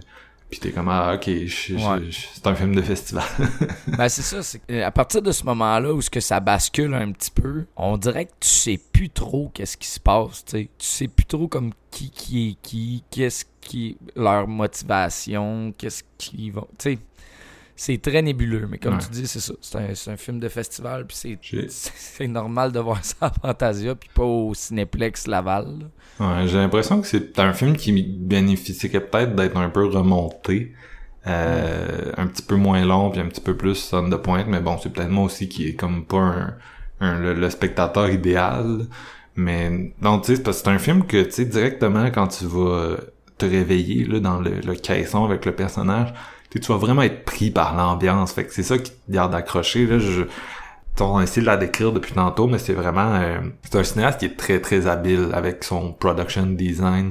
Euh, encore une fois, là, parlais de, je parlais tantôt de mixage sonore, mais euh, sonorement, ce film-là aussi, je l'ai, je l'ai beaucoup aimé. Ouais. Puis, euh, toute l'espèce de début, euh, tu sais, c'est vraiment genre les personnages qui, qui parlent euh, à travers les caissons, euh, dans les espèces de voix étouffées. Euh, Il y a un côté cauchemardesque là, qui est vraiment qui est vraiment bien rendu. Mais c'est ça, moi, on dirait que c'est le genre de film que euh, je, je, à un moment donné, j'ai j'ai comme décroché. Là. Mais je- Ah. Mettons, le, le sentiment de claustrophobie de la petite cubicule, je l'ai senti encore plus ici que, mettons, dans Oxygène. Mais Oxygène, ça me gardait en haleine comme plus longtemps, mettons. Mais c'est même Ouais. si ça se compare vraiment pas. hein, comme Je l'ai trouvé pas mal plus claustrophobique que Oxygène, dans Ouais. le sens que Oxygène, c'est un film qui est plus... euh, vu qu'il est plus facile à appréhender, tu sais, il va... il- plus on s'entend, c'est de quoi qui va quand même un peu plus... euh, euh, ça va respecter une certaine structure de film de divertissement, tu sais. Mhm. Tandis que celui-là, c'est vu que c'est le genre de film que tu sais comme pas où tu t'en vas, tu sais, j'ai trouvé qu'au contraire, moi, à un moment donné, j'ai j'ai tout fait avec les personnages, puis ça, c'était c'était vraiment une de ses forces, là. Ouais, exact. Moi, je suis d'accord avec toi. Mais ce genre d'affaires, j'ai l'impression, que ça va, ça va jamais quitter la curiosité, à moins qu'ils réussissent comme à... C'est pas impossible, I guess, de remonter ce film-là, là. Euh, Ah, c'est probablement peut-être pas sa, sa version finale, je sais pas. Peut-être que ça arrive quand même relativement souvent que un film passe à tel festival puis que la version qu'on va avoir dans genre un an et demi va être un petit peu différente. Là, Fait Non, c'est ça. Bon, en tout cas, bref, c'est ça. C'est un, un, beau, un beau film de drogue. Ah, c'est vraiment fucké, man. C'est vraiment fucké. Le même soir que euh, ce film-là, que Ten Can, on avait eu euh, Toms of the Blind Dead, Fantasia Oui. Jeff, la restauration euh, par Synapse du classique de 1972. C'était-tu ta première fois? Ah non, moi j'étais un gros fan de Tombs of the Blind Dead. J'ai capoté. C'est ma meilleure fois, je pense. La meilleure fois, c'est quand tu le découvres, puis là, la restauration de Synapse, c'est comme si je le redécouvrais encore. C'est tellement beau comme film, man. Moi, cette esthétique-là, justement, des Templiers là, aveugles avec les capes noires, puis la caméra au ralenti quand ils sont sur les chevaux, puis tout ça. Quand ils sortent des tombes, c'est hyper lent. C'est comme pas menaçant parce que ils sont tellement lents, mais c'est menaçant parce que c'est une aura qui était comme tellement maîtrisée, man. Ah, Osorio, moi, c'est cette quadrilogie-là, là, il- c'est pas tout aussi bon que le premier, mais les personnages des Templiers, c'est Ouais. un peu ma définition même de ce que pourrait être le cinéma d'horreur, tu comprends?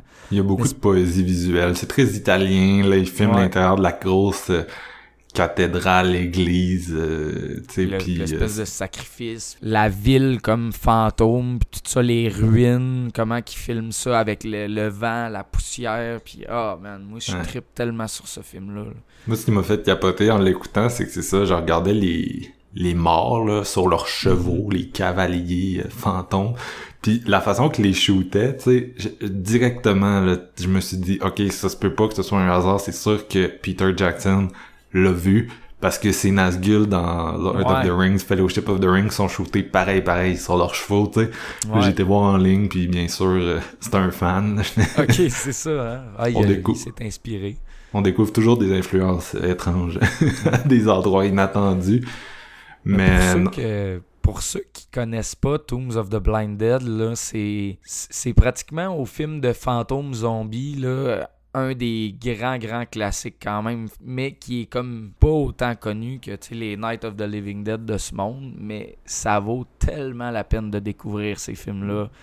C'est, ça a une esthétique propre à eux, puis justement une façon de, de shooter ces créatures-là qui sont moi, ça me glace le sang juste quand les mains sortent des tombes puis que Ouais. tu sens qu'ils vont arriver cette nuit. Y, il y a une menace qui est réelle, même si ils marchent fucking pas vite. Je veux dire, les actrices qui crient parce qu'ils ont peur, j'y crois. C'est c'est pas comme un du, du cheese euh, série B là, italien, tu sais, fin 70. Là, on n'est pas sur Burial Ground. là, on La finale est malade. Ah ouais, man. Ah, hey, avoue, sur le train. Ah, Hmm. ah, c'est que c'est beau. Puis là, c'est ça, en 4K comme ça, on dirait que le film n'a jamais été aussi beau. Puis juste pour comme comparer, j'ai j'ai ressorti mon, mon DVD. Puis j'étais comme, aïe, il va falloir que je m'achète le 4K juste pour le revisiter encore.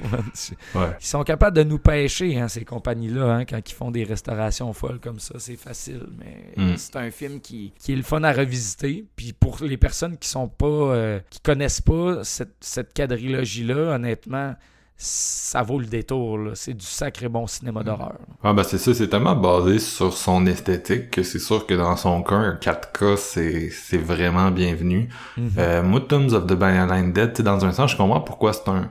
Sais, c'est comme un, un classique B, là, tu sais, j'ai- le genre de classique que t'écoutes quand t'as vu tous les vrais classiques, là, tu sais. Euh, c'est un film qui est quand même beaucoup aimé, il y, a un, il y a un aspect culte, mais en même temps, ça ça a jamais été un classique, puis je comprends pourquoi, parce que euh, c'est un film avec un rythme assez euh, chambranlant, en dehors de Ouais. ses scènes d'horreur, des personnages pas super intéressants, puis euh, comme c'est le cas de beaucoup de films d'horreur italiens de cette période, beaucoup, beaucoup, beaucoup de misogynie. Euh, C'est vrai. Mais c'est c'est comme tu dis, c'est, un film que euh, pour ses scènes d'horreur, c'est comme difficile de de comme le repousser parce que c'est vraiment c'est de la grosse poésie à l'italienne, tu sais les zombies ont une espèce d'aspect décomposé, euh, macabre euh, qui est très euh, Fulci, qui est moi un de mes réalisateurs d'horreur préférés. Euh, tu sais comme quand tu les vois émerger, tout le style puis l'espèce d'intérieur de la cathédrale puis leur chant, euh, c'est difficile à rivaliser. Fait que t'as certaines des meilleures scènes de zombies euh, dans un film qui, qui est un peu inégal. Fait que pour moi, ça, ça sera jamais comme un gros, gros must. Mais j'étais vraiment content de le voir en 4K parce que euh, je c'est ça, c'est vraiment un, un poème de violence euh, italien. C'est ça, quand que, une scène entre autres que j'aime vraiment beaucoup, c'est quand que la, la, la, la, la femme elle devient zombie, mettons, dans la morgue, puis là il y a une espèce de euh, c'est un espèce de couloir slash euh, où il y a comme des mannequins puis des, des euh, Blood and Blacklist, je, je- je suis sûr qu'il l'avait vu. tellement. Puis l'espèce de ça, la lumière rouge qui flash, puis tout, puis là, elle qui se promène, puis l'autre qui passe. Ah, ah, moi, je trouve que c'est vraiment là. Ah, c'est ce que j'aime ce film-là. Mais comme tu dis, c'est, c'est, tu sais, ça a son lot de défauts quand même, là. Mais mettons, pour ces scènes d'horreur, je suis capable de me faire mes yeux sur le, le- le- le côté plus série B de- du, du reste de sa, de sa production, mettons. Faut dire aussi que tu sais les Italiens ils ont quand même fait beaucoup de films de zombies pour lesquels ils sont connus, mais la Mhm. Plupart sont sortis après le succès de Dawn of the Dead de Romero qui a quand même donné Ouais. un blueprint. Fait que il y a comme il y avait comme un blueprint des zombies. Euh, Tombs of the Blinded, quand il est sorti, il y avait beaucoup moins de films de zombies. C'est un des premiers suite à Night of the Living Dead. Puis je pense pas qu'il s'est influencé particulièrement de Night of the Living Dead. Moi, je sens plus l'influence du studio Hammer dans son Ouais. dans son approche du gothique. Puis de, de Mario Bava, là, je pense que c'était vraiment plus ça, euh, les influences du réalisateur. Je peux me tromper, mais euh, cet aspect gothique-là là, qui cherche à explorer beaucoup plus qu'autre chose. Fait que ça en fait comme un... En termes de, c'est ça, de scène d'horreur, ça en fait un film qui va quand même beaucoup se, démarquer, tu sais, dans son style. On sent moins, c'est ça, on sent moins le, le, le Romero, là, dans, dans qu'est-ce qu'il cherche à faire. Non, je suis bien d'accord avec toi aussi. C'est sûr et certain qu'il y a du bava là-dedans. là. Je veux dire, même si, même si on, on, on y pense pas, je veux dire, en Italie en 72, c'est sûr que Bava il a influencé la plupart du monde qui était dans le milieu de l'horreur puis de, du thriller un peu policier. Là. Je veux dire, il y avait tellement de- une patte euh, imprégnée dans le cinéma à ce temps-là, que ça me surprendrait pas. C'est-tu un film italien, ça? Je suis pas sûr. C'est espagnol, mais je veux dire, tu sais, on s'entend, Ouais, c'est ça. euh, c'est c'est à côté. C'est à, Ouais. c'est à côté. Non, mais c'est un des... Tu sais, euh, le cinéma de genre espagnol est beaucoup plus... euh, c'est comme l'inverse des Italiens. Là. Les Italiens, ils ont piqué euh, avant qu'on naisse, puis les Espagnols, c'est le contraire. là. Ils ont piqué euh, après qu'on naisse. Là, Ouais. Quand on était ado, genre, ils en sortaient full, puis euh, pas besoin de vous les nommer. Là. Euh, Je veux dire, les Rec, puis les, les The Others, non, les films de Del Toro. Mais euh, Tombs of, of the Blinded, je pense que c'était un des premiers films euh, d'horreur espagnol parce que euh, à cette époque-là, il était dans une encore dans une dictature. Fait que Ah. c'était comme moins à, à la mode. Puis euh, c'est ça, non, c'est comme un cinéaste qui fait un peu sa propre sa propre chose, tu sais. Puis oui, il y a un côté italien, mais euh, je pense qu'il y a comme aussi ses propres influences. euh, Ouais. C'est le fun, c'est le fun. C'est un bon film. J'étais content de le, le revoir parce que je l'avais juste vu une fois avant. Puis ça faisait vraiment longtemps. C'était si cool. vous aimez euh, aussi, mettons, le réalisateur de quelques, ben, c'est quelques années plus tard euh, de Tombs, mais il y a un euh, double feature de Osorio euh, par Scream Factory qui est c'est The Night of the Sorcerer puis The Laurel's Grasp qui sont deux très bons films aussi si vous voulez découvrir un petit peu d'horreur espagnole justement des années 70 ça vaut le détour ça aussi Cool, cool. Euh, JF, je pense qu'on va en prendre un petit dernier, puis après on va, on va closer ça. Qu'est-ce que t'as pensé de Glass House? Alright, donc Glass House, euh, film de Kelsey Hagen, c'est son premier. Petit film vraiment axé sur euh, sa. C'est pas son production design, mais vraiment sur le- l'esthétique, encore une fois aussi. Euh, et le côté un petit peu plus poésie, euh, je pense, que- qui lie un peu toute son histoire ensemble. Encore Euh, une pandémie, mon JF? Ouais, mais je pense que c'est comme le mot d'ordre hein, cette année. On peut pas s'en passer. Euh, Même si tu veux te- t'éloigner de la réalité dans l'art, l'art te remonte la réalité. Donc, il y a de la pandémie partout. Euh, mais oui, c'est ça, ça se passe dans un monde. euh, on a beaucoup de monde un peu dystopique, pas futuriste, mais bon, euh, ici, on, est dans un monde qui a une, euh, une pandémie où ce qu'il y a le virus fait perdre la mémoire euh, et comme fait régresser certaines personnes. C'est un peu comme nébuleux, qu'est-ce que ça fait, mais ça joue vraiment beaucoup sur la mémoire. Fait qu'ils peuvent pas comme sortir dehors sans leurs espèces de masques à gaz où ils veulent pas respirer l'air ambiant. Donc, il y a une famille qui vit dans une maison de verre, dans le fond. Une grande maison où euh, ils, vont, ils faire pousser plein de plantes à l'intérieur. Puis ils vont s'occuper de, des plantes justement pour comme améliorer la qualité de l'air, dans le fond. Faire euh, cré- créer du- de l'oxygène. Et euh, bon, c'est ça. Il y, a, il y a la mère, puis il y a trois de ses filles, dans le fond, qui sont comme de. Il y en a une plus jeune, puis deux un petit peu plus vieilles. Puis il y a euh, leur frère aussi, je pense que lui, ju- justement, il a eu, euh, il a eu euh, l'effet du virus et ça, puis il a comme perdu la mémoire, puis il a comme un peu régressé. C'est comme s'il était comme perd un peu ses moyens, puis il est comme plus jeune dans sa tête, si on veut. Il a un petit peu plus de misère à communiquer aussi, puis tout ça. Fait qu'ils vont vraiment avoir une peur de l'extérieur et tout ça, et des gens qui, qui, qui peuvent venir euh, vers euh, leur maison. Ils ont, un set de règles qui vont suivre, euh, comme vraiment. Ça a l'air comme quasiment comme un couvent un peu. Puis c'est ça, ils vont ils vont s'occuper entre elles justement de, de, leurs frères et de tout ça.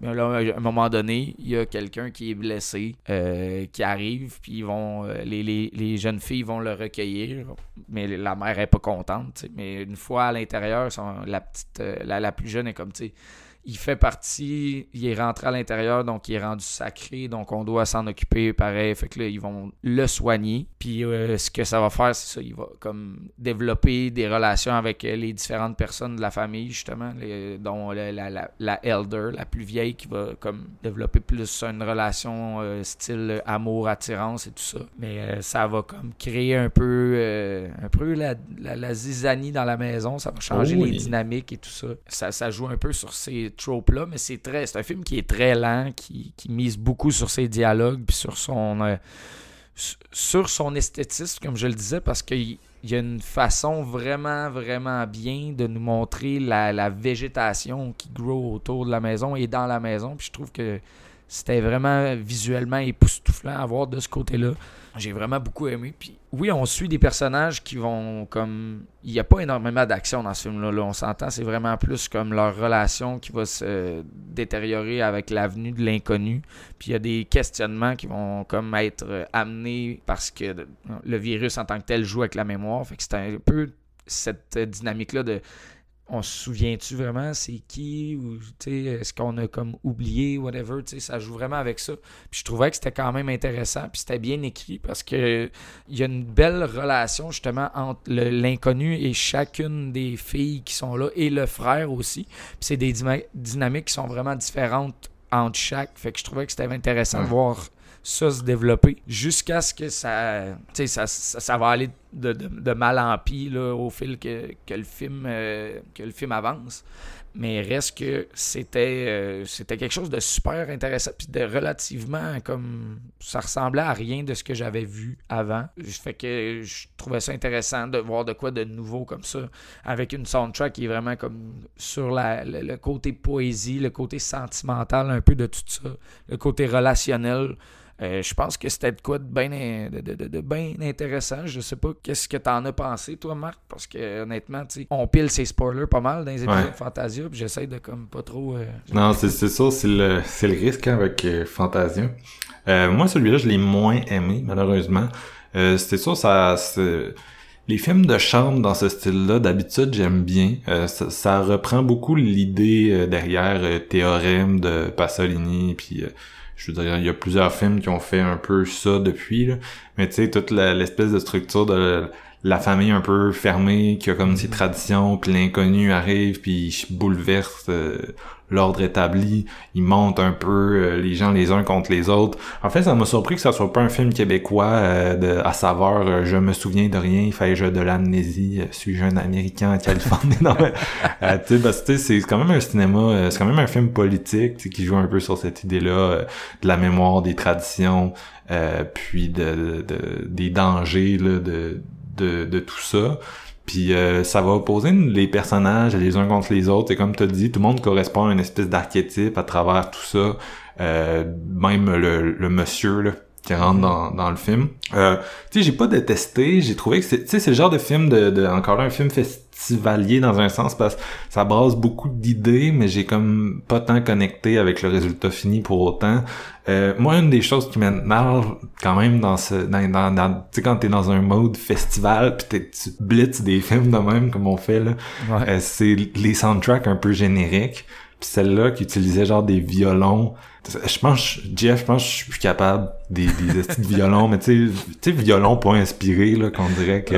C'était très classique, man, c'est ça. C'est pour ça que moi, j'ai aimé ça, tu sais, ça y allait avec un peu comme la, la trame narrative, si Je, suis d'accord pareil avec toi, là.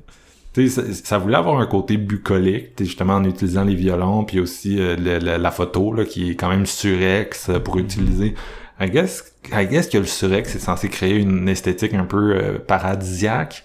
Tu sais, les, les, tout est comme lumineux, fait que tu vois comme, y a pas d'ombre, y a pas de, de défauts, puis c'est ça. Tout est beau, tout est ici, mais moi j'aime pas ça, ce photographie-là. Ça m'a, c'est vraiment une photographie qui m'énerve. Fait que la musique, la photographie, j'embarquais pas. Euh, le rythme, j'étais comme pas sûr. Fait que tu sais, j'ai quand même aimé le fond, j'ai aimé comme l'opposition de ces personnages-là, j'ai aimé le, comme je disais, le, brassage d'idées, puis l'interprétation, tu sais, c'était c'était correct là. il y avait il y a personne qui m'a full marqué mais ça m'a pas gossé non plus comme ça peut être le cas dans, dans certains euh, projets là. Euh, mais c'est vraiment le genre de film que tu sais je suis resté indifférent. C'est, c'est ça que la sauce, c'est que je suis vraiment resté indifférent à ce que ça cherchait à m'offrir. Puis le danger dans un festival, comme je disais tantôt, c'est tout le temps, est-ce que j'ai manqué de générosité à l'égard du film? Est-ce que, euh, vu que j'en ai vu, mettons, euh, trois la même journée, c'est beaucoup, trois films dans une journée. T'sais, des fois, euh, surtout si tu l'écoutes après un que t'as vraiment trippé, tu peux manquer de générosité, tu peux tu peux euh, être euh, comme indifférent alors que dans un autre contexte t'aurais peut-être plus vu les qualités sous-jacentes. Fait que c'est peut-être ça avec lui là je veux pas tu comme... être drainé émotionnellement aussi après un film puis après ça justement tu sais c'est ça ça a plus de misère à te, à te, rejoindre là. non c'est ça. Fait que je veux pas trop pousser dans le négatif. C'est juste que l'esthétique a comme fait qu'il y avait une barrière entre moi et le film. Puis j'écoutais ça avec comme une certaine distance puis je me sentais pas super impliqué Ouais, je comprends. Fait que ça va être un peu ça, je pense, pour aujourd'hui. Euh, merci beaucoup, Jeff, d'être venu jaser Fantasia. On a couvert quand même pas mal de films. On a fait un petit rattrapage euh, pronto. Euh, on espère que Steven va nous retrouver pour l'épisode 2 de la couverture. On a gardé plusieurs films, plusieurs de ses petits chouchous là pour pour en discuter avec lui, dont plusieurs films asiatiques qu'on a vus. Puis euh, d'ici là, le festival Fantasia se poursuit jusqu'au 25 août. Puis des films, il y en a un maudit. On n'a pas fini d'y voir. On continue notre périple euh, journée après journée avec euh, plusieurs films à chaque jour, mettons. Exact. Fait que si vous nous écoutez, vous avez envie de nous donner votre opinion, que ce soit sur les films dont on vient de parler ou sur des coups de cœur que vous avez eus puis que vous aimeriez qu'on qu'on qu'on discute sur le show, ben faites-nous savoir. On aime ça avoir euh, vos feedbacks. Mhm. Puis d'ici là, tout le monde, euh, bon cinéma, bon mois d'août, bon été. Bon Fantasia. Yes. Miaou. Cheers.